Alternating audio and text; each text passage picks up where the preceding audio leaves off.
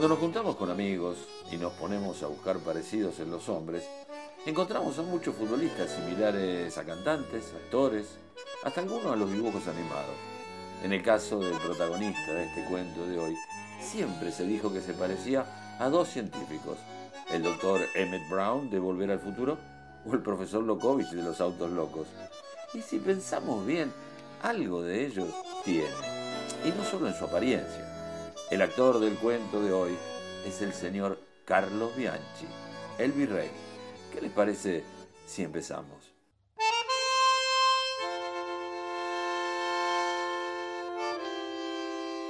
Para comenzar como se debe hay que decir que el nacimiento deportivo de este científico del fútbol fue Vélez El estadio de la avenida Juan B. Justo fue el escenario donde Carlos dio sus primeros pasos, dejando una huella que quedará marcada para la eternidad del club.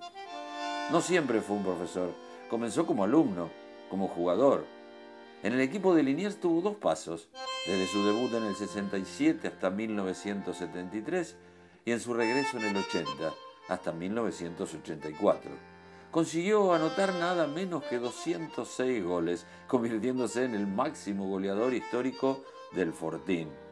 A los científicos les encantan los números, y en este caso no era la excepción. 324 son los partidos jugados con la remera de Vélez, 206 los goles, lo que dan un promedio de 0,63, casi un gol por partido. Y si sumamos los tantos que convirtió en el Stade de Reims, Paris Saint-Germain, Racing de Estrasburgo y la selección argentina, nos va a dar un promedio de gol de 0,70 por partidos, ya que hizo 403 goles en 577 encuentros. Pero como buen estudiante, no quería quedarse con eso solo en el fútbol. Y se puso el buzo de profesor, de entrenador, para enseñar algo de todo lo que sabía. Y vaya si lo hizo. Aunque sus comienzos en esta materia fueron en Francia, su posgrado lo hizo nuevamente en la institución de sus amores. Vélez fue el club elegido por Bianchi para comenzar con un nuevo experimento en el fútbol, algo casi novedoso para la institución de Liniers. Era ganar y ganar. Digo novedoso porque hasta ese momento el club solo había obtenido un campeonato en el 68, justamente con Carlos como jugador.